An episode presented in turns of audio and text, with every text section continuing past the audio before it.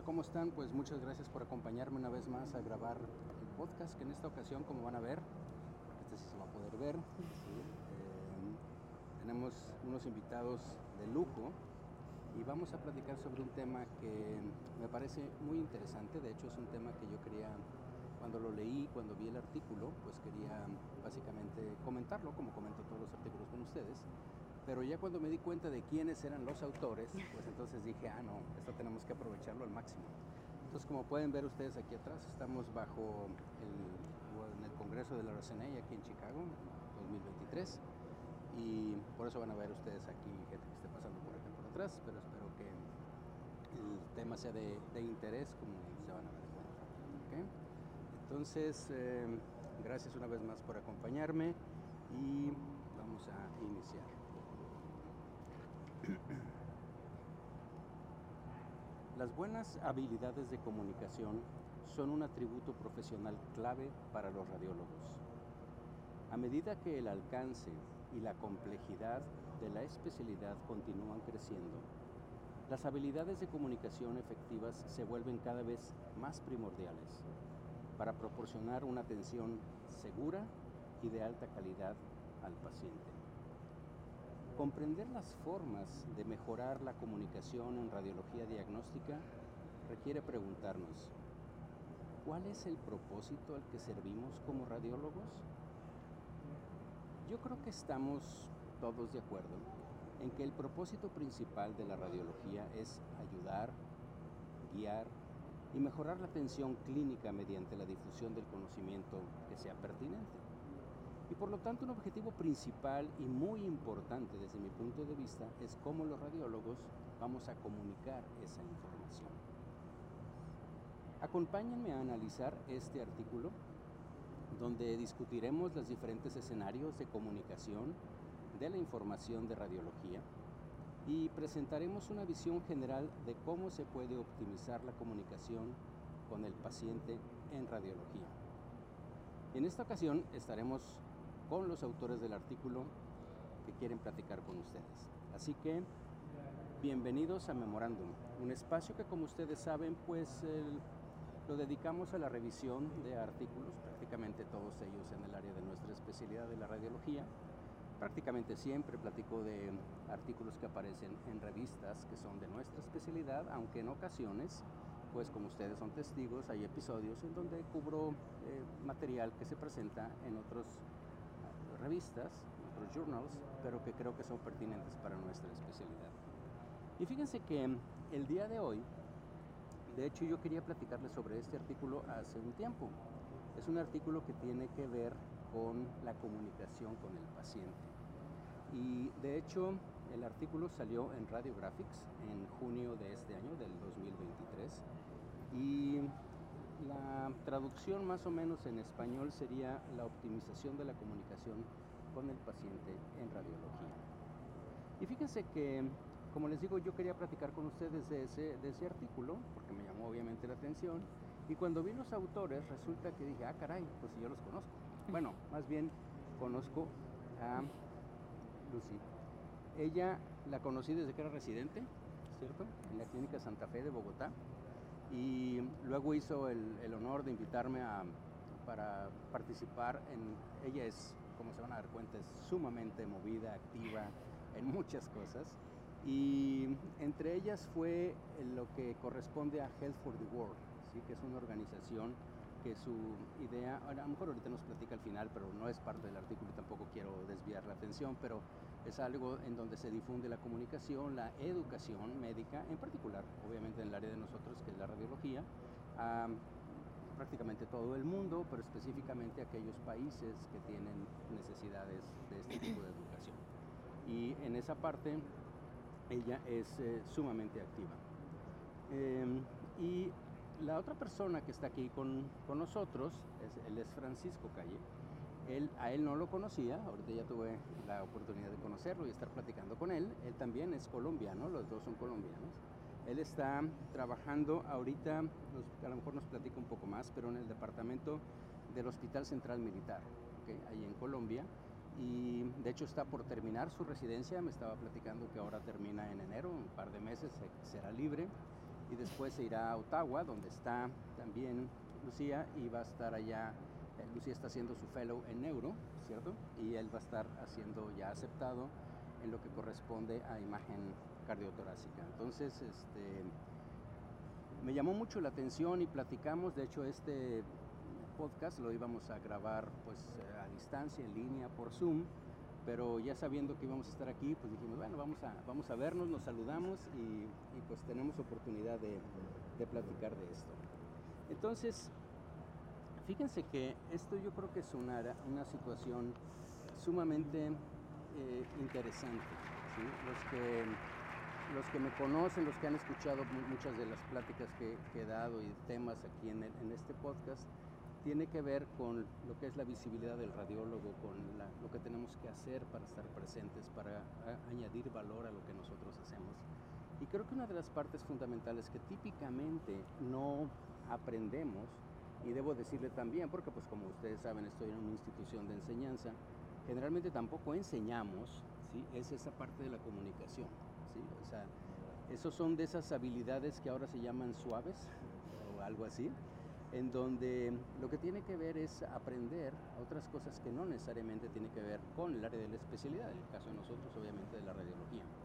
Entonces por eso me llamó mucho la atención el artículo porque hacen una revisión de los escenarios y, demás que se pueden presentar, como ustedes lo, van a, lo vamos a ver durante el, podcast. Y pues eh, también existen ya, como en todo, pues técnicas para abordarlo y maneras en que se ha demostrado que es mucho más efectiva esa comunicación que queremos hacer. Entonces, Lucy, si nos pudieras decir em, a qué se refiere con esto de la comunicación efectiva, por qué es tan importante en, en, nuestra especialidad en la radiología, porque típicamente, déjame hacer un pequeño paréntesis, pero, pero parecería como que los radiólogos primero nos catalogan como que estamos escondidos en un cuarto oscuro, ¿verdad? Y cosa por el estilo. Eh, también he platicado yo con ustedes en algunas ocasiones de que probablemente es incluso un, sesgo que nosotros mismos nos ponemos, es un sesgo de selección. Un momento en que ya, entraste a medicina, a lo mejor entraste a una edad muy joven, pero ya cuando terminas medicina y que quieres hacer una especialidad, dices, ah, caray, pues a mí esta parte como que no, me, no se me da. Eso de decirle, a ver morir un paciente, operarlo, tener guardia, en fin. Entonces a lo mejor encontramos o decidimos hacer radiología porque no queremos ver pacientes. Creo que eso cada vez es menos, pero definitivamente en muchas ocasiones eso se dio en, y en muchos países también. Entonces aquí la situación es que tradicionalmente, yo creo que ustedes, bueno, son muy jóvenes, como pueden ver, pues los dos son, están fellow y residente, pero los que me están escuchando y que son más o menos de mi edad o incluso más jóvenes, pues eh, la típica parte que nosotros hacemos como radiólogos es haz de cuenta que pues se observa esto, esto y esto y correlacionar clínicamente. Y, y, la verdad es que nunca, generalmente, alguien va a decir, no, yo sí lo hago, que bueno, los felicito, pero típicamente no platicamos con los pacientes, no les decimos los hallazgos, y, claro, es que es difícil decirle a una señora, mire, ¿sabe qué? Pues fíjese que eh, su cáncer está progresando, ahora tiene esto, o su hija tiene, su bebé tiene esto, en fin, ese tipo de comunicaciones que ahorita vamos a platicar, ¿sí? Este, pues son las que de alguna manera a lo mejor queremos evitar y lo más fácil es decir, no, pues su médico le va a decir. ¿sí? Entonces, ¿tú qué piensas de esto, Luis? Bueno, gracias doctor eh, Elizondo por tenernos hoy aquí, por mostrar interés por el artículo que nosotros trabajamos para Radiographic. De verdad fue una experiencia espectacular trabajar con el equipo, con Francisco, como nosotros, con nosotros dos eh, coautores de este artículo. Y pues con Francisco me identifico muchísimo porque asistimos a la misma escuela de medicina, entonces nuestro entrenamiento ha sido muy similar y algo que es como un factor diferencial que siempre nos hacen hecho sentir orgullosos de nuestra Facultad de Medicina es de las pocas que hay en Colombia y creo que podría decir con mucha seguridad de las pocas que hay en el mundo que tenemos un currículo que nos enfoca y que nos da em, materias o actividades para promover nuestras habilidades de comunicación. En el currículo básico tenemos dos materias, habilidades de comunicación 1 o habilidades de comunicación 2, en la cual nos promueven a cómo aprender a dar malas noticias, cómo tratar con pacientes difíciles, cómo tratar con población pediátrica, con población geriátrica, con todas esas poblaciones diferenciales que requieren tener cierto entrenamiento para abordarlas o para llegar a ellas. Y de verdad que eso a nosotros nos ha hecho sentir orgullosos y nos ha hecho diferenciales en muchas cosas cuando salimos a trabajar o cuando salimos al mundo real fuera de la escuela de medicina. Ya como radióloga, uno creía, como dice el doctor, estamos estigmatizados, encerrados en un cuarto oscuro, por allá en el hospital, en algún eh, espacio rezagado, pero lo que nos ha mostrado la especialidad a través de los años y como él bien decía, todos los cambios que ha tenido en escala, en alcance la especialidad, es que nosotros como radiólogos también hacemos parte del equipo multidisciplinario de manejo integral de un paciente y por ende tenemos que estar en el manejo integral del paciente, tenemos que involucrarnos con el paciente y hacer parte de su atención clínica porque nosotros estamos haciendo parte de todo su proceso, desde el diagnóstico hasta el posible tratamiento si ese paciente va a requerir un procedimiento intervencionista. Cuando él hacía la pregunta de intentando comprender todos estos cambios y cómo queremos migrar a que nosotros eh, nos centremos más en el paciente, cuál es nuestro propósito. Y yo creo que uno de los propósitos principales que servimos, más allá de difundir conocimiento, que creo que eso es inherente a nuestra profesión, como médicos estamos mandados a, tenemos que difundir conocimiento. Nuestra labor como radiólogo es interpretar una imagen y a través de esa imagen intentar difundir efectivamente y de forma clara y precisa lo que nosotros queremos comunicarle, no solo al clínico, pero también al paciente, porque si nos damos cuenta lo que ha migrado la medicina en general es que antes el paciente recibía un, un documento, lo llevaban de un doctor y que se lo interpretara. Hoy en día, a través de todos los cambios que han tenido los sistemas, no solo en nuestros países, sino en países como Estados Unidos o Canadá, el paciente una vez el reporte está listo, va inmediatamente a su portal y él va a tener acceso a la lectura de lo que uno encontró o uno interpretó en esa imagen sin antes haberlo visto por un especialista que le va a ayudar a interpretarlo. Entonces, en cómo nosotros nos enfocamos en comunicar efectivamente eso y de forma clara y precisa, que no solo sea en términos avanzados o términos muy complejos, sino que sea eh, efectivo para transmitir la interpretación de esa imagen y difundir ese conocimiento con el paciente. Y lo otro importante es que la especialidad también ha migrado de, ok, nos centrábamos en volumen, volumen, volumen, todo era centrado en cumplir con un volumen y estábamos dejando de lado el valor que le estábamos agregando a esto.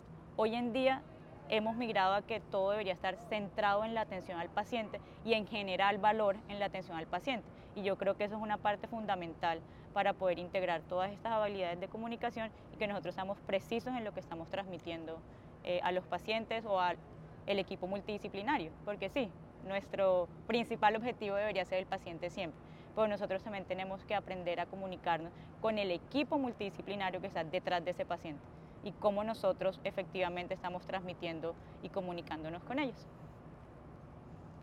Definitivamente esa parte creo que es eh, muy importante, Lucy, lo que, lo que estás comentando.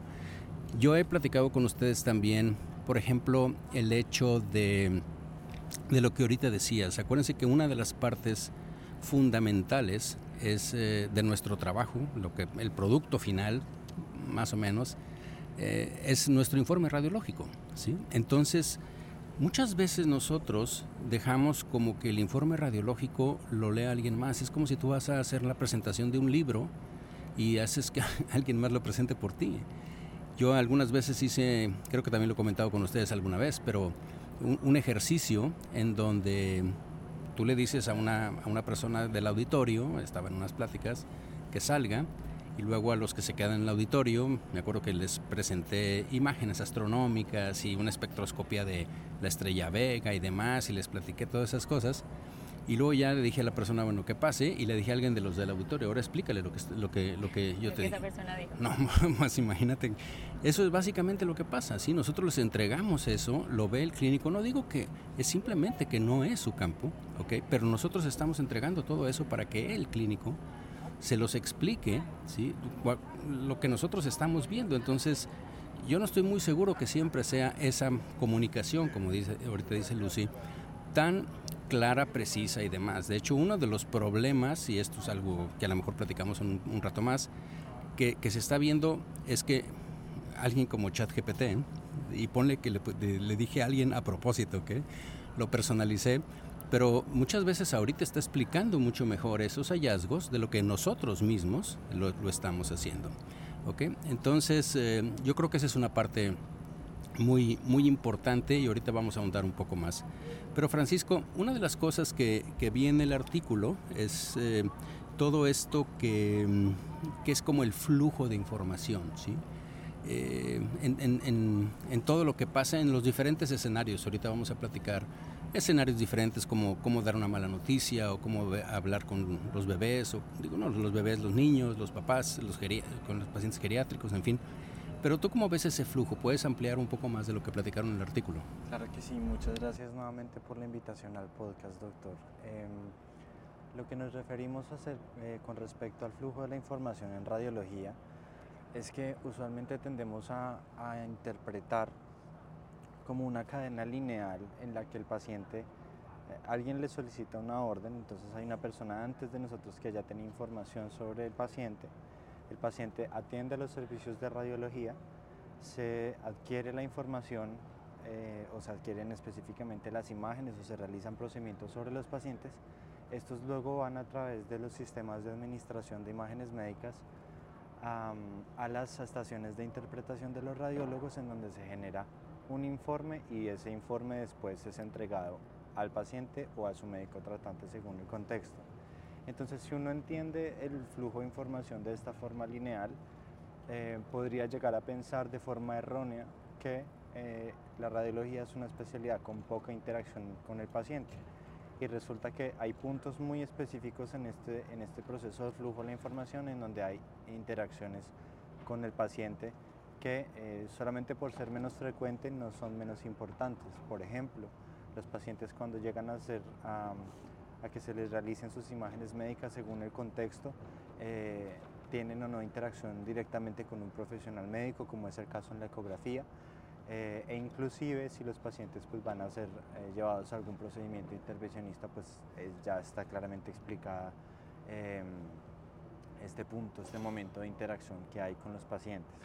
Entonces nos referimos a eso, a tratar de entender de forma orgánica que todo esto es un flujo de información, pero que involucra al paciente en varios aspectos que no por ser más, eh, menos frecuentes comparativamente con otras especialidades, eh, dejan de ser menos importantes. Totalmente de acuerdo.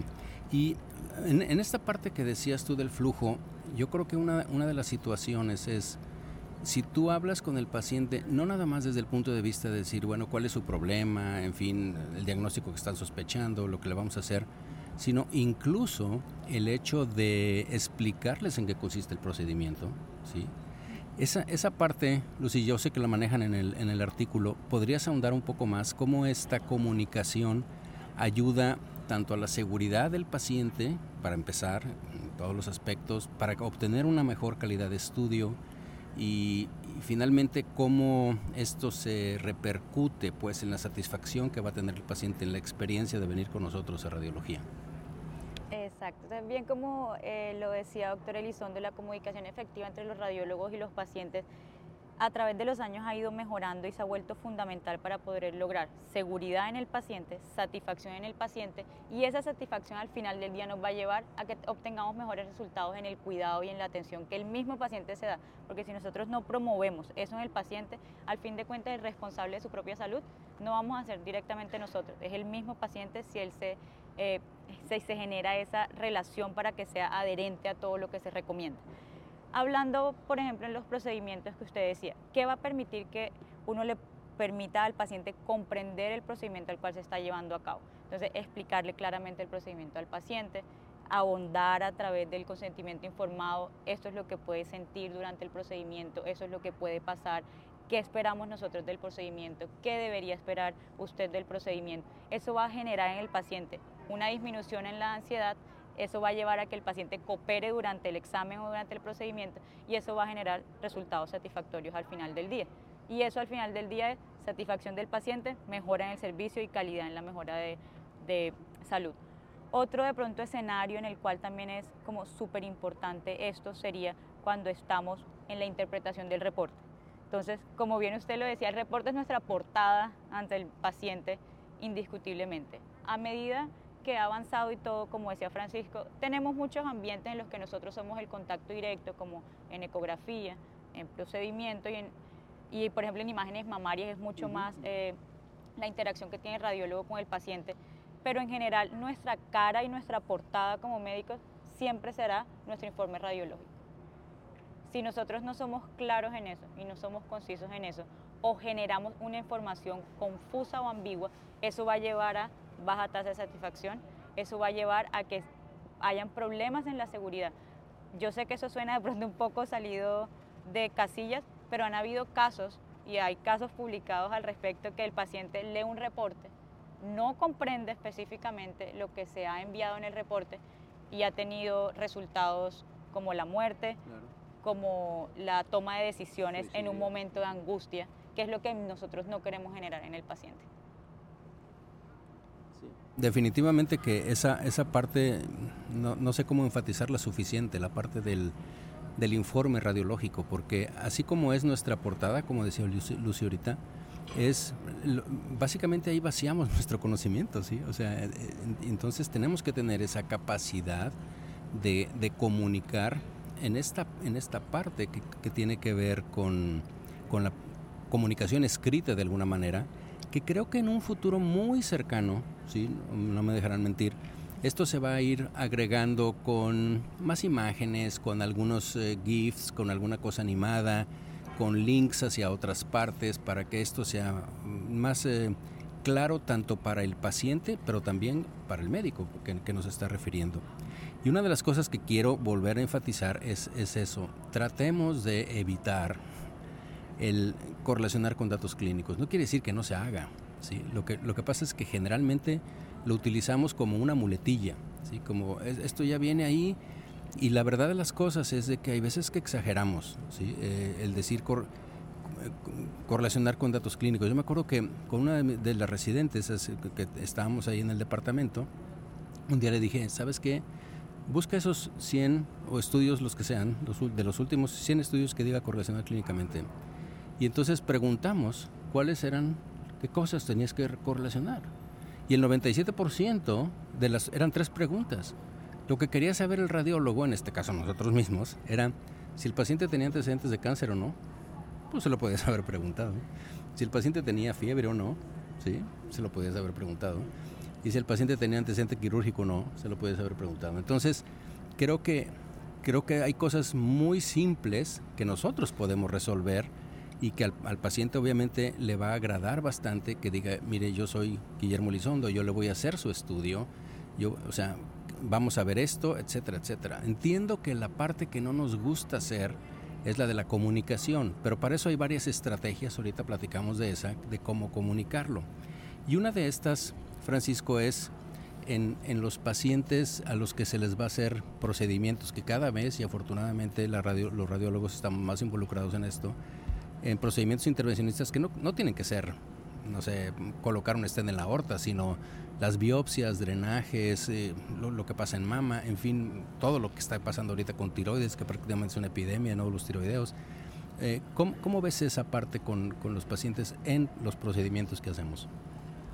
Bueno, entonces ya lo hemos tocado brevemente anteriormente, pero siempre es muy importante que las personas que van a hacer los procedimientos se presenten a los pacientes, digan cuál es su rol en todo el proceso terapéutico, eh, se aseguren de que los pacientes les entendieron su identidad y después expliquen eh, qué van, qué es, cuál es el procedimiento que van a hacer. Esto lo hacemos de forma casi inconsciente en el consentimiento informado, pero si lo, si lo volvemos un acto consciente, eh, durante, antes y durante los procedimientos los resultados van a ser mejores. Y yo pienso que nosotros tenemos que pensar que cada, persona que llega a un servicio de radiología llega porque tiene una necesidad. Las personas no, no llegan por ocio a los servicios de radiología.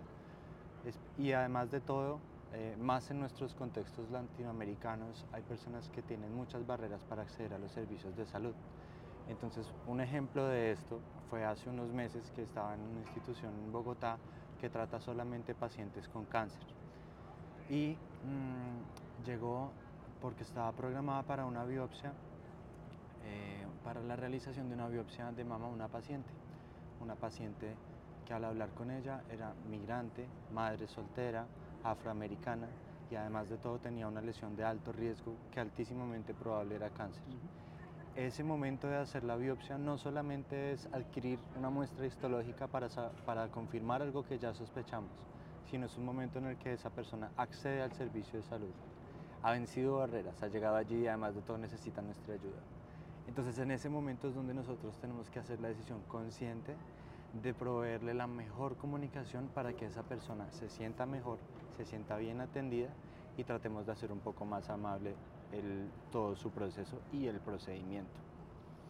Em, esas decisiones conscientes deben estar ah, en el primer nivel en integrados en nuestra propuesta de valor individual e idealmente también integradas en las propuestas de valor de las instituciones. Eso es más o menos como yo lo veo. Totalmente de acuerdo. Esa es una, una de las partes eh, ¿qué te digo?, fundamentales. Eh, lo que tú tocaste ahorita me quedé pensando porque sucede muchas veces, sobre todo cuando hacemos procedimientos, ¿no?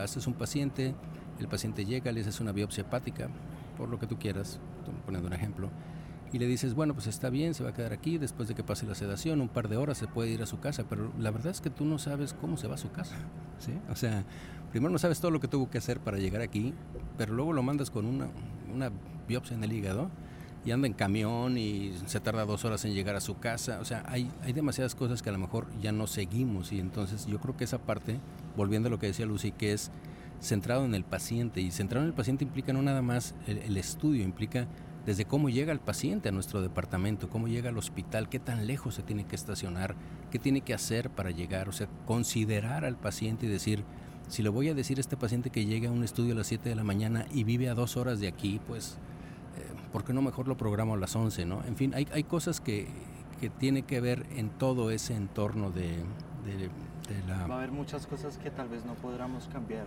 pero podemos ser compasivos en la forma en la que nos referimos a los pacientes. o que el paciente sepa, ¿no? Que diga, entiendo que usted viene desde acá, viene desde... O sea, dice, bueno, ya sabe de mí, o sea, consigue esto. Otra de las cosas que ahorita brevemente platicábamos, Lucy, es... Eh, la, las malas noticias. ¿sí?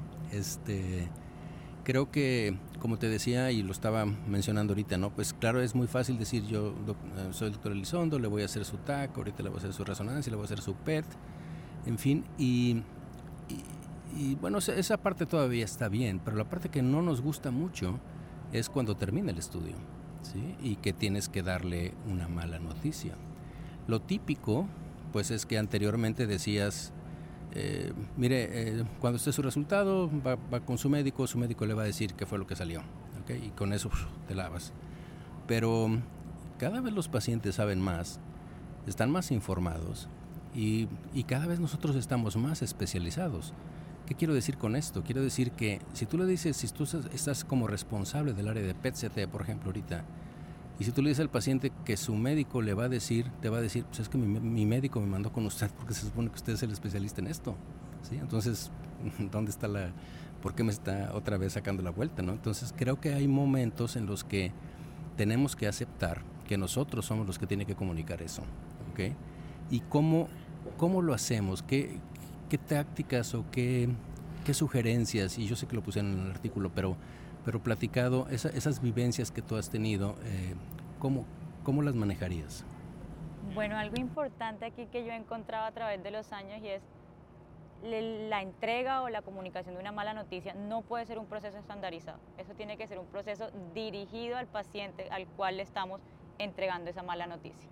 Entonces, desde ahí tenemos que enfocarnos en que cada paciente piensa diferente, tiene un nivel de educación diferente, tiene una interpretación de malas noticias completamente diferente y lo que para mí puede ser una noticia devastadora, probablemente para Francisco puede ser una noticia cualquiera del día a día. Entonces tenemos que primero identificar a cuál es nuestra audiencia, cuál es nuestro objetivo, nuestro paciente, cuáles son sus necesidades, cuáles son sus expectativas, qué preguntas pueden surgir de ese paciente y ahí enfocar esa comunicación de la mala noticia. Y ya hablando de la entrega de la comunicación de las malas noticias en sí, hay dos partes fundamentales que hacen parte de cualquier proceso de comunicación y es cómo lo hacemos verbalmente y cómo lo hacemos en nuestro lenguaje no verbal, que es súper importante cuando hablamos con el paciente. En la parte verbal, algo súper importante, como decía, que nosotros enfoquemos esa información que vamos a dar al nivel de comprensión de nuestro paciente. Yo no puedo llegar a un paciente a decirle, no sé, yo hago negro, entonces voy a poner un ejemplo de negro. Le encontré un área de restricción a la difusión en, el punto, en la unión punto cerebelosa derecha y dejarlo ahí. Eso es algo que no va a entender el paciente. Yo no puedo explicarle de esa forma con técnicos científicos. Ni el clínico. Ni el clínico en muchas ocasiones. O sea, de nada a mí me sirve poner en mi reporte áreas de restricción a la difusión si eso no lo va a entender y eso va a generar que el paciente tenga ansiedad, se vaya a Mr. Google, como decimos nosotros, le va a dar una lista de me voy a morir. Y probablemente simplemente era un área inespecífica que cualquier persona puede tener, un artificio por la imagen o un infarto de pequeño tamaño que no le va a generar secuelas, pero el paciente ya hizo su búsqueda extensiva y generó un momento que podíamos evitar. Entonces, primero es cómo estamos manejando la información verbal que estamos entregando al paciente. Tiene que ser dirigida a los niveles. Y en cuanto a la parte no verbal, específicamente hablando de malas noticias, lo más importante es que nosotros, con los movimientos que hagamos, las expresiones que hagamos, estemos generando como una expresión de apoyo en el paciente, una expresión de soporte en el paciente, ser empáticos. Y el término empatía algunas veces nos confundimos un poco. Para mí es ponerme en el lugar que está la otra persona. voy a poner los zapatos de esa persona y es yo cómo me sentiría si hoy me van a decir es que tienes un tumor de ese tamaño, que la expectativa de vida son cinco meses, para poder sentir empatía. Es saber ponerme en la posición de la otra persona. Entonces creo que son como saber manejar esas dos cosas. Verbalmente, cómo lo vamos a hacer y no verbalmente, cómo estamos nosotros siendo coherentes con lo que estamos diciendo porque muchas veces, ay sí, señor, no, estoy súper, eh, em, lo apoyo mucho, eh, me siento identificado con usted, la noticia sí, terrible, pero verbalmente estamos con una expresión que no está reflejando lo que nosotros estamos diciéndole al paciente. Y creo que eso es una parte fundamental. Y sobre todo, esto no es un estándar, esto tiene que ser dirigido a cada paciente. Yo quisiera agregar algo allí, es que eh, hay la tendencia, o al menos mi experiencia, la tendencia que creo que hay en radiología es que nos, nos restringimos mucho de hablar con los pacientes sobre sus resultados porque naturalmente sabemos que las personas que tienen toda la información completa para darle a los pacientes un, un panorama completo acerca de el diagnóstico definitivo y su posible tratamiento y el pronóstico son los clínicos o los médicos tratantes. Pero esto no quiere decir que eh, esto nos dé la licencia de ser inespecíficos o de no tratarlo. Entonces también debemos conciliar esas dos partes del extremo para poder dar a los pacientes algún tipo de respuesta, algún tipo de información que se ajuste a lo que se sabe hasta el momento y al límite de las capacidades que cada persona tiene dentro de su área de experiencia en, radiología. Sí, yo creo que esta es, este es una, una zona muy, muy difícil y la verdad de las cosas es de que para los jóvenes que nos están escuchando es algo que vas, vas aprendiendo. ¿Sí? Vas y vas aprendiendo con el tiempo. Yo creo que, por ejemplo, como lo hacemos con, con los residentes en el área que yo estoy, en intervención y demás, es eh, y ve cómo manejo esto, ¿sí? o sea, cómo, cómo manejamos esta situación. Y evidentemente no se trata ni de hacer un bypass y que el clínico no exista y que nosotros tenemos todo y que tenemos la obligación de decir todo. No, yo creo que no. Acuérdense que, digo, no es el propósito de este, de este podcast, a lo mejor algún día platicamos de, esto en, otra ocasión con mayor profundidad, pero, pero en este tema una de las cosas que se necesita es tiempo, tiempo para ir asimilando lo que es. Entonces, cuando el paciente va, como ahorita decía Francisco, eh, cuando el paciente va a, rayos X, todos los pacientes, yo siempre les digo a mis residentes en la, en la primera entrada, cuando entran al departamento, les digo, paciente que vean aquí es un paciente que está angustiado. O sea, el paciente no viene aquí de por gusto. ¿sí? Es, es un paciente que no sabe si el tumor progresó, si, cómo sigue su hijo, si está respondiendo al tratamiento. O sea, siempre hay una angustia atrás. Entonces el hecho de acercarte, de platicar, incluso decirle, mire, voy a ver, ¿y con que toques tantito al paciente, obviamente con respeto y demás, pero con que tú hagas esto, absorba su energía, que, que, se, que sienta que tú estás con él, créeme que eso hace un mundo de diferencia. Y cuando termine el estudio no, no, quiere decir que le vas a decir, no, mire señora, ¿sabe qué? Pues tiene, está lleno de metástasis. No, no vamos a decir eso, ¿sí? Es, es decir, mire, ¿sabe qué? Ya terminamos estudio, este lo vamos a revisar con cuidado, lo cual es cierto, ¿ok? Su estudio se está procesando porque le vamos a hacer reconstrucciones. Lo cual es cierto, ¿ok?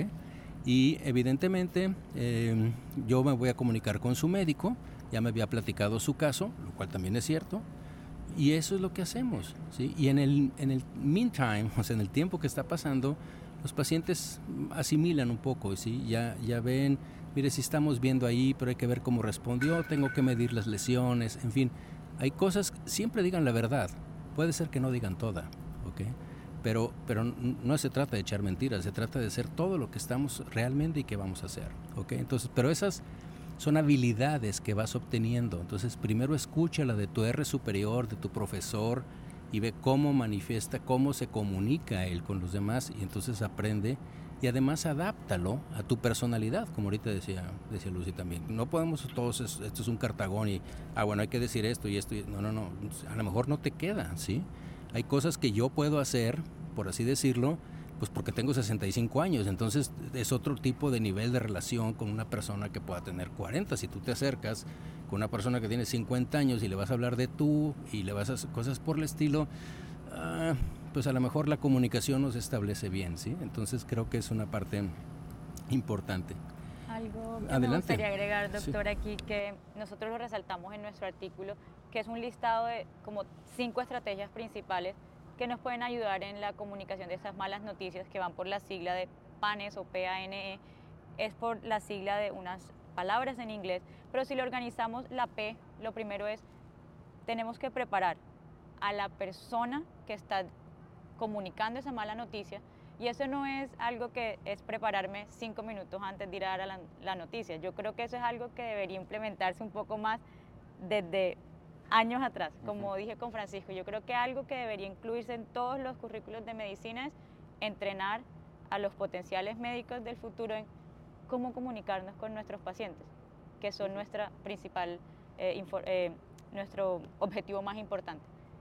Pero también preparar a la persona que va a recibir esa noticia. La A, que sería evaluación en realidad por assessment, es evaluar el entorno en el cual yo estoy dando esa noticia. Entonces, preparamos, nos preparamos nosotros, preparamos al paciente, pero preparamos el lugar en el cual vamos a comunicar esa noticia. Yo no puedo ir en los pasillos del hospital comunicándole a un paciente una información que es sensible para la persona, sensible para mí y que no es un ambiente propicio para la información que yo estoy eh, eh, comunicándole al paciente. La N de PANES es por la notificación de la noticia. Entonces, luego de que ya tengo mi preámbulo de me preparé, preparé el paciente y preparé el lugar, es cómo yo voy a notificar al paciente de eso. Y ahí viene lo que hablaba del lenguaje verbal y no verbal, que es lo más importante. Cómo yo voy a adaptar y a hacer mi comunicación dirigida a las especificaciones y a las necesidades de ese paciente y cómo voy a hacer que la comprensión sea efectiva. Luego viene la E, que sería la evaluación de lo que yo le dije al paciente. De evaluar si él de verdad comprendió y entendió lo que yo le estoy diciendo. Y siempre como en todo, cuando escribimos algo, cuando escribimos un reporte, después que nosotros duramos una hora hablando con un paciente de múltiples temas sensibles y que generan ansiedad y que generan un momento de angustia, el paciente puede que solo se acuerde de las últimas tres palabras o las últimas tres frases que yo le he comentado. Y es hacerle un resumen de las partes importantes que yo le estaba comunicando. Y esas son las cinco estrategias que se basan en la sigla PANES que nosotros hicimos énfasis en, en una sección de nuestro artículo. Me ganaste la siguiente pregunta, pero bueno, ya se contestó. eh, ya casi para terminar, podríamos decir, Francisco, eh, ¿qué hay de esa comunicación que tenemos, tenemos, porque yo creo que es una obligación que, que, que tener con el paciente, valga la redundancia, cuando nos equivocamos? Porque, digo, obviamente somos humanos, hay libros, hay artículos de todo esto, errar es humano, eh, sabemos que eso pasa. De hecho, uno de los eh, situaciones que podríamos tomar como ventaja o no, es muy largo de discutir aquí, pero que los pacientes pueden querer incluso que tengamos como un backup de inteligencia artificial porque tienen la idea de que la inteligencia artificial no se equivoca y nosotros sí. Eh, pero bueno, la verdad de las cosas es que independientemente de eso, nosotros sí nos equivocamos. ¿Cómo, cómo transmitir eso? Debemos, eh, debemos decir, mejor no le digo nada al paciente, hago como que no me di cuenta, eh, se lo tengo que decir, se lo tengo que decir al médico. Yo sé que ustedes tocan eso en el artículo, ¿podrías ampliar un poco? Claro que sí.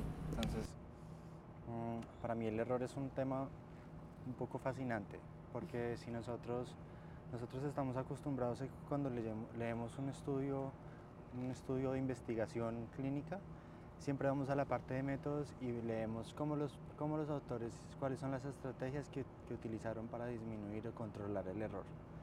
Entonces, el error ocurre inherentemente a cualquier actividad humana, incluso, incluso eh, ocurre de forma aleatoria. Y estamos muy familiarizados con ese concepto en investigación, pero traerlo a la clínica nos cuesta trabajo. ¿Por qué nos cuesta trabajo? Primero porque definir el error es muy difícil.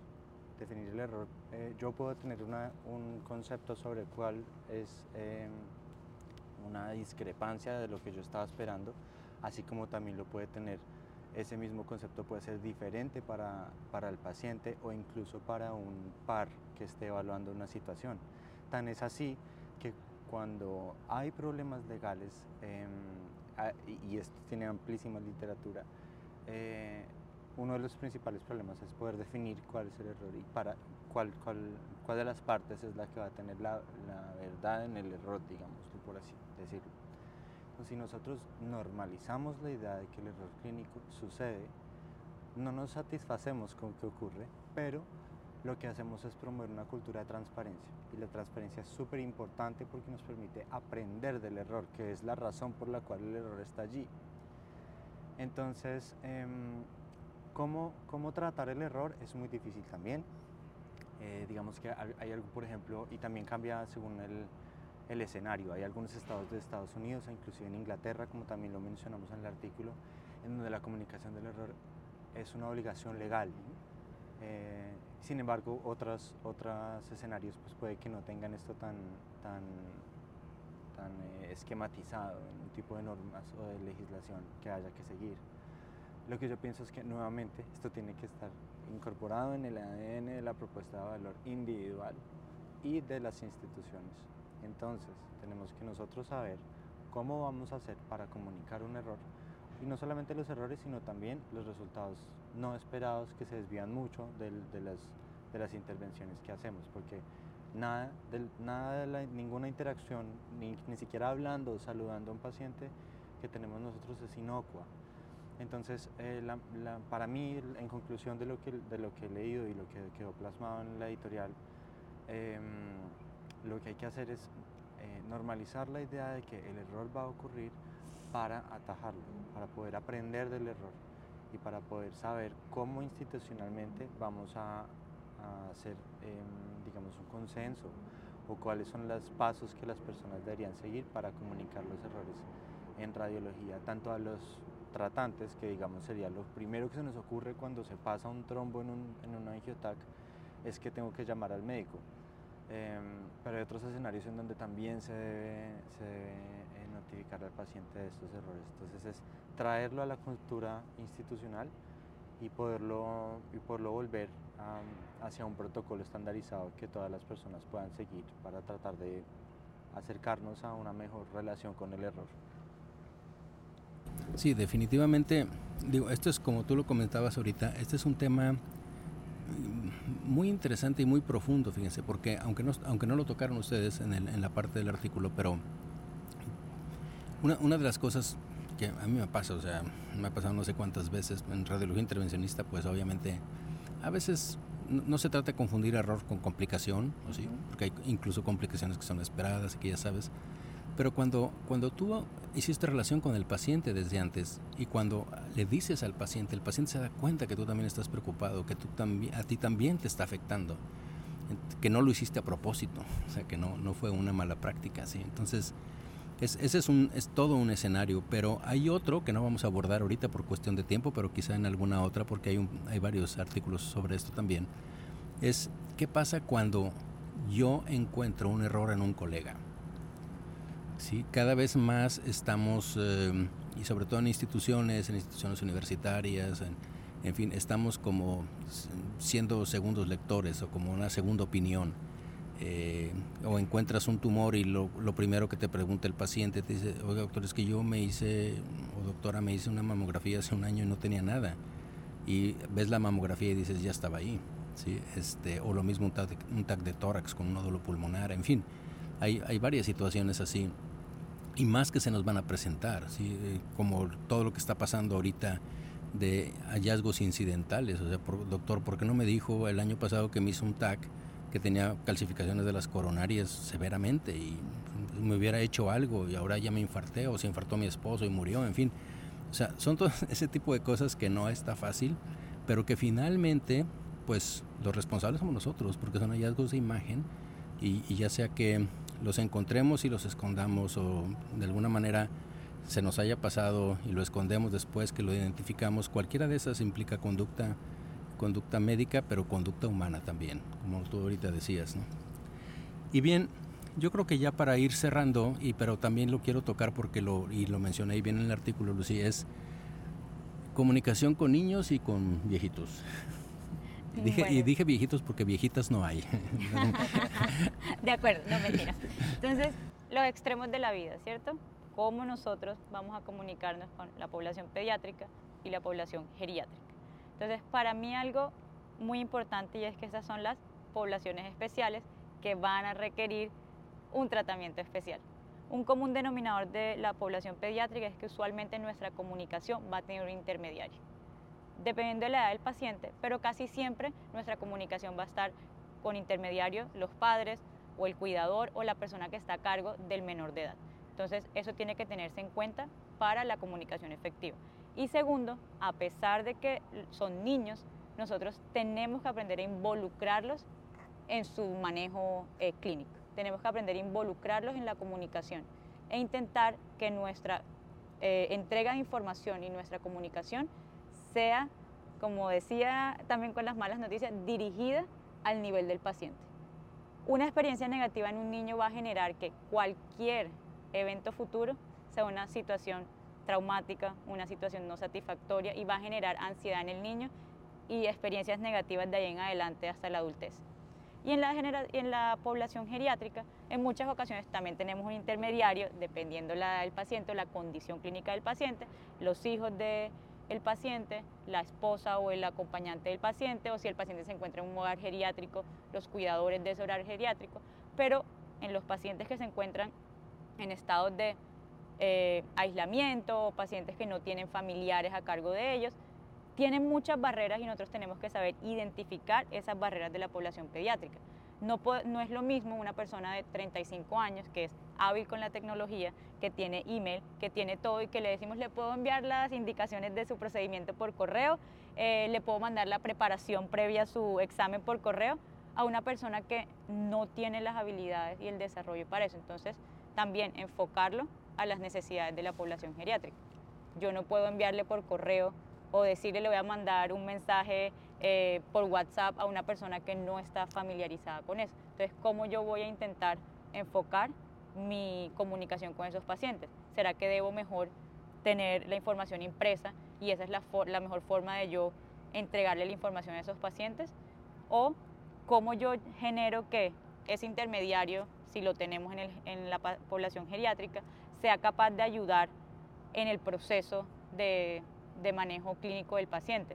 Cómo yo hago que esa persona ayude en la programación de unas citas o cómo yo hago que esa persona ayude en cosas básicas como cómo voy a transportarme para llegar a mi examen médico.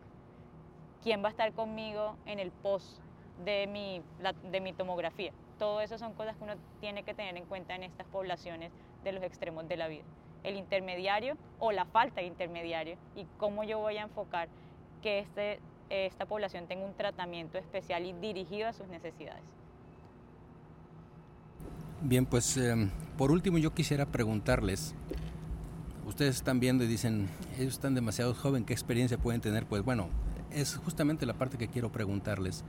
Debo decirles que la actividad de investigación que tienen este par de jóvenes es, es increíble. A Lucy, como les dije al principio, la conozco desde hace mucho. Batallé para que me diera esta media hora, lo que ustedes no se imaginan, porque no tiene lugar, tiene todo ocupado, tiene maneja de sesiones. Francisco estuvo presentando aquí cinco artículos o cinco exposiciones aquí, este, y seguramente un par de ellas van a ser premiadas por lo que se sabe por ahí.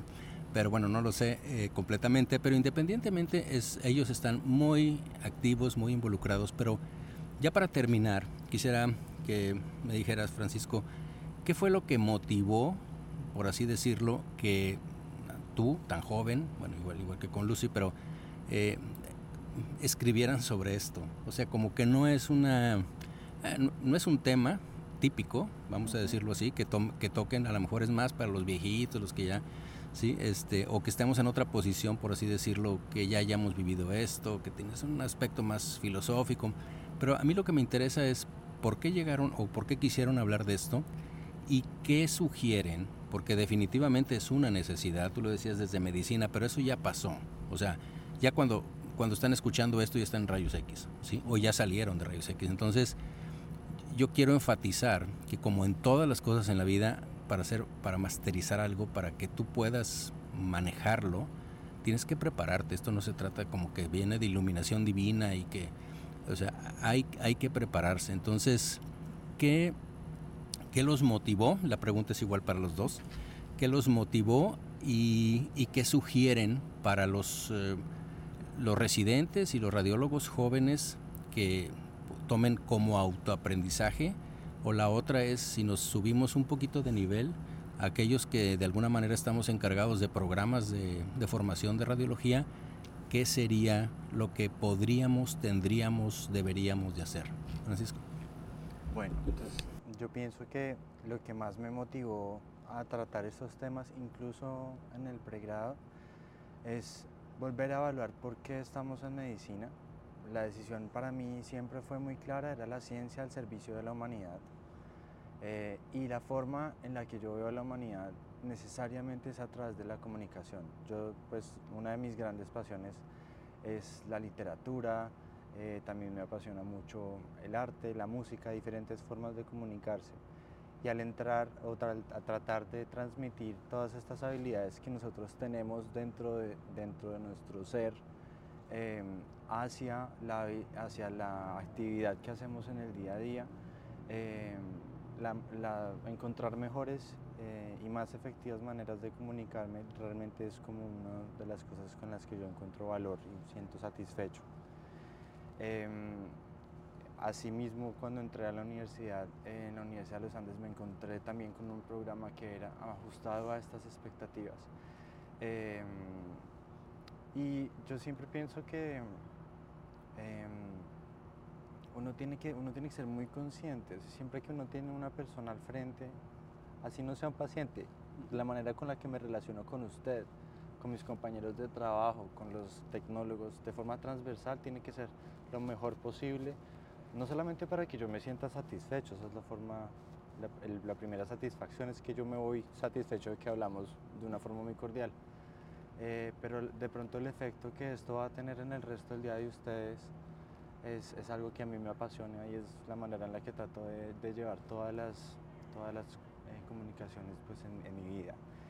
Y yo siento que, eh, digamos, una, una, recomendación es todas estas cosas que parecen, es, que parecen muy, muy etéreas, realmente se pueden llevar a la realidad de forma muy concreta y es haciéndolas verbales o escritas. Todo esto tiene que estar integrado dentro de nuestras propuestas de valor, dentro de las propuestas de valor de las instituciones y de los programas académicos.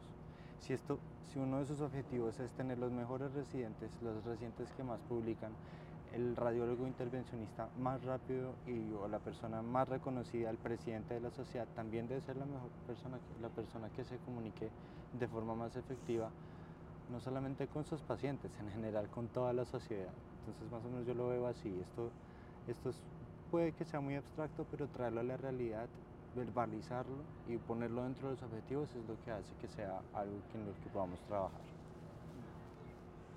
Bueno, comparto gran parte de lo que dijo Francisco porque nos formamos en una escuela, en la misma escuela, no en una escuela similar, en la misma escuela.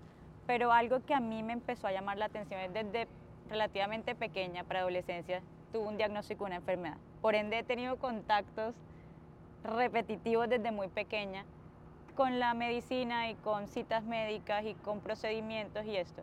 El ver cómo yo me sentía poco satisfecha con cada uno de esos procedimientos, dijo, dije, yo tengo que hacer que esto cambie. Yo no puedo permitir que las generaciones futuras sigan sintiendo eso que yo sentí cuando yo estaba en la posición de paciente. Entonces yo dije, busquemos un programa que me lleve a ese objetivo que yo tengo. Y ahí fue cuando empecé a hacer toda la búsqueda de mis programas, a cuál me presento, será que voy a ese, será que voy al otro. El de la Universidad de los Andes, que fue donde estaba empezando, pero algo que siempre estuvo en el currículo desde el día uno y que a mí me llamó la atención era que nos entrenan en habilidades de comunicación. Entonces yo hablaba como con otras personas que ya habían pasado por ahí y me explicaban cómo eran esas clases y yo decía, qué maravilloso y qué, como enrique, enriquecedor perdón, es poder tener esos momentos. Nosotros teníamos pacientes estandarizados, nos hacían videos de pacientes difíciles, teníamos eh, actores para poder llevar esa interacción sin afectar a un paciente y luego nosotros mismos nos veíamos, porque eso era una parte súper interesante del proceso, nos mostraban el video, esta eres tú, haciendo la entrevista a un paciente que requería una situación especial y tú no la identificaste. Entonces, mira, la próxima vez que tú tengas este encuentro en la vida real, deberías hacer esto, o maneja un poco cómo estás moviendo las manos, o mira la expresión no verbal que no te fijaste y pudo haber generado en el paciente un momento de disgusto y eso a mí de verdad como que día a día me fue fascinando y me fue cambiando el chip a yo quiero que las generaciones futuras de medicina seamos así, todas seamos empáticas con los pacientes, porque en el momento que yo estuve del otro lado y no sentí eso, mi atención, como lo decía antes, yo no me sentía conectada con mi médico, yo no me sentía conectada con lo que me mandaban, yo no seguía el tratamiento de la misma forma cuando empecé a tener médicos que conectaban conmigo, que me comunicaban las cosas de forma clara, que eran efectivos conmigo. Y cuando caí ahí, yo dije, caí en el mejor lugar posible. Y cuando llegué a radiología, el estigma de siempre era, pero vas a hacer radiología porque no te gustan los pacientes. Y decía, al contrario, yo amo los pacientes. De hecho, puede que yo haya estudiado radiología, pero yo no puedo vivir sin ello. Yo necesito tener contacto con el paciente. Entonces yo decía, toca cambiar eso en radiología. Nosotros no podemos estar encerrados en un cuarto oscuro, detrás de un computador, y que el paciente de nosotros es un nombre escrito en una pantalla. No, nosotros tenemos un humano que es nuestro paciente. Y así no tengamos un contacto súper directo en muchas de nuestras modalidades, tenemos un paciente, es un ser humano y tenemos que tratarlo como tal e intentar enfocar nuestras habilidades a mejorar la comunicación con nuestro paciente, que es nuestro objetivo principal, bien sea en el reporte o cuando tenemos interacción física, cuando hacemos un procedimiento que requiere tener una buena comunicación con el paciente. Como él decía, como nosotros no estamos entrenados en eso, llegaba el momento de hacer una ecografía, ni siquiera le decíamos al paciente, mire, yo soy María Lucía Brun, yo soy residente, estoy en entrenamiento, tengo a tal supervisor, vamos a hacer esto con usted hoy, puede que siendo un poco de dolor, un poco de molestia, nosotros comprendemos, vamos a hacerlo de la mejor forma posible, prepararlo para lo que él está sintiendo porque es un momento de vulnerabilidad del paciente. Y si nosotros no somos empáticos en ese momento de vulnerabilidad, ¿quién, más lo va a hacer? El paciente con él mismo no puede, nosotros somos esa fuente como de esperanza que ellos encuentran en nosotros. Y eso es lo que yo de verdad como que he sentido apasionada en todo este, en todo este tiempo. Bueno, pues como ustedes ven, digo a mí por eso me apasionó el tema y las personas y poder hacer esto diferente a, que simplemente yo lo platicara y, y diera nada más mis, mis opiniones. Yo creo que esto es una parte sumamente importante, como les repito, tenemos que prepararnos para hacer esto. Hay algo que, que, también tenemos que ir viendo, lo he platicado en otros episodios de este podcast con ustedes, y es lo que se nos avecina que es todo esto de la inteligencia artificial. ¿ok? Evidentemente creo que ese dicho de que nos va a reemplazar y demás, eso obviamente no va a suceder. Yo estoy convencido de que nos va a empoderar a nosotros como radiólogos. Pero también es cierto que va a tener mucha influencia en, la, en, la, en, la, parte médica. Y de la parte médica, la influencia que va a tener es en la radiología. ¿sí? Fíjense, por ejemplo, también creo que ya lo comenté con ustedes, pero hace menos de un mes, el 19 de octubre, fue cuando se actualizó en la página de la FDA, de la FDA, todas las compañías que aplicaron para dispositivos, porque la inteligencia artificial en la FDA para probarla se maneja como si fuera un dispositivo médico. Pues fíjense que de los 600 y tantos que hay, el 87% de los que aplicaron son de radiología. Solo el 13% es el resto de la medicina. Entonces, por un lado quiere decir que esto de que la inteligencia artificial va a tomar la medicina, pues si nada más es el 13%, eh, creo que se va a tardar más de lo que están pronosticando. Pero lo que sí es cierto, y la, prueba es este, este congreso donde estamos ahorita, que de hecho ya inventaron un hashtag en, X, en Twitter, que se llama RCNAI, porque ya es prácticamente pura Artificial Intelligence. Pero está sumamente cargado, cargado de, de todo esto que es la inteligencia artificial. Pero fíjense que al final yo creo que lo que va a pasar es de que sí la vamos a adoptar, así como adoptamos todo, pero luego, luego queremos la parte artesanal, como ha sucedido con muchas cosas, ha sucedido con la comida, ha sucedido con la ropa, ha sucedido con muchas cosas, en donde se puede masificar y se puede hacer muy bonitas las cosas, muy eléctricas, muy lo que ustedes quieran. Pero de repente dice, ¿sabes qué? Yo lo que quiero es esto artesanal. Y la parte artesanal, pues es la parte humana, ¿sí? La parte que, que nos da valor, que nos hace diferentes. Entonces, si esa es la parte que nos hace diferentes como humanos, pues creo que los radiólogos tenemos una oportunidad otra vez, ¿sí? Otra oportunidad para nosotros posicionarnos como esa parte, ese eslabón esencial en la cadena del cuidado de los pacientes. Porque, como ya les he comentado, yo no imagino otro lugar en, el en un hospital en donde esto va a suceder. O sea, la, la, toda la información que tienen, prácticamente no tenemos, bueno, existe alguna enfermedad que, eh, digamos, oftalmológica, dermatológica, que no necesite un estudio de imagen probablemente, pero la gran mayoría pasan por el departamento de radiología. Es la forma objetiva de hacer, de ver la enfermedad, de ver la respuesta de la enfermedad, en fin.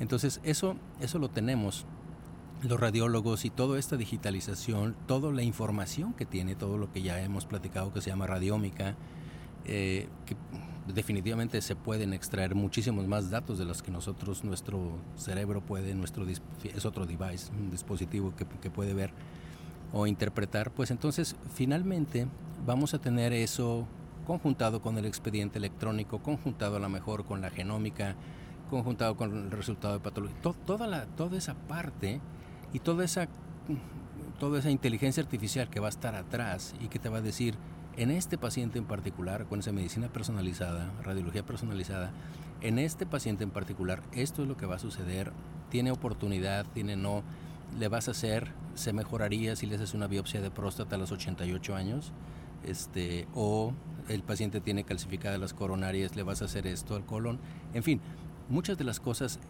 que, ¿quién las va a manejar? ¿Dónde van a poner ese conjunto de pantallas? ¿Las van a poner en medicina interna? ¿Las van a poner en cirugía? ¿En cirugía plástica o en derma? Claro que no. Van a estar todas en radiología. De hecho, el departamento de radiología es el hub, es donde todo se centra, si ustedes se fijan. ¿sí?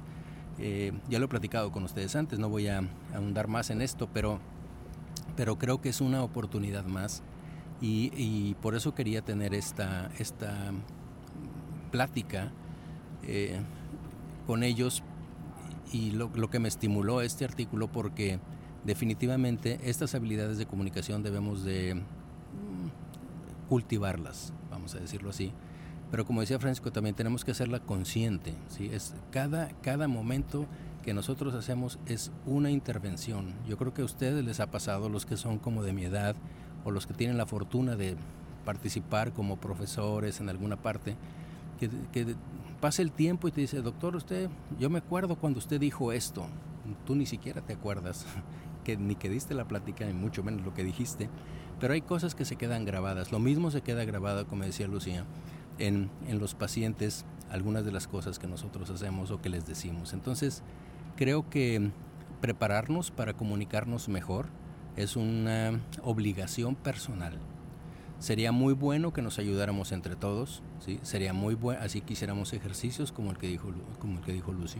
Sería muy bueno que los que estamos en instituciones formadoras de residentes, pues hagamos eso, pidamos ayuda, ¿sí? Porque obviamente nosotros tampoco tenemos, yo como doy una plática de eso, si, si todo es experiencia empírica totalmente, que no digo que no valga, pero no está estructurada.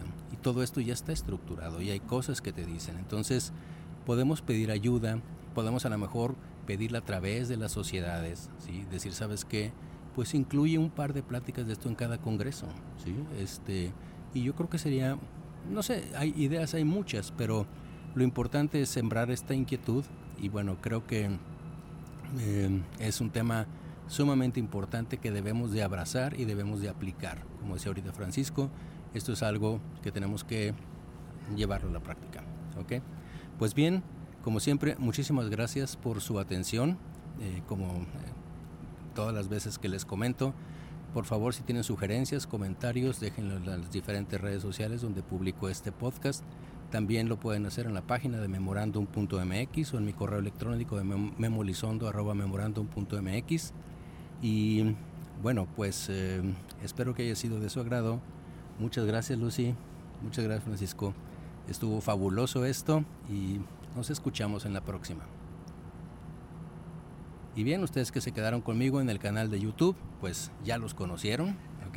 Este, afortunadamente también puedo, tengo permiso para mandar el, el, video en Spotify, entonces va a haber un video podcast en, en Spotify también. En las otras, en las otras plataformas eh, no hay video, pero bueno, está el podcast pero ustedes están conmigo aquí en el YouTube, entonces pues lo vieron en vivo y lo que está pasando y lo que grabamos. Muchísimas gracias y nos vemos en la próxima.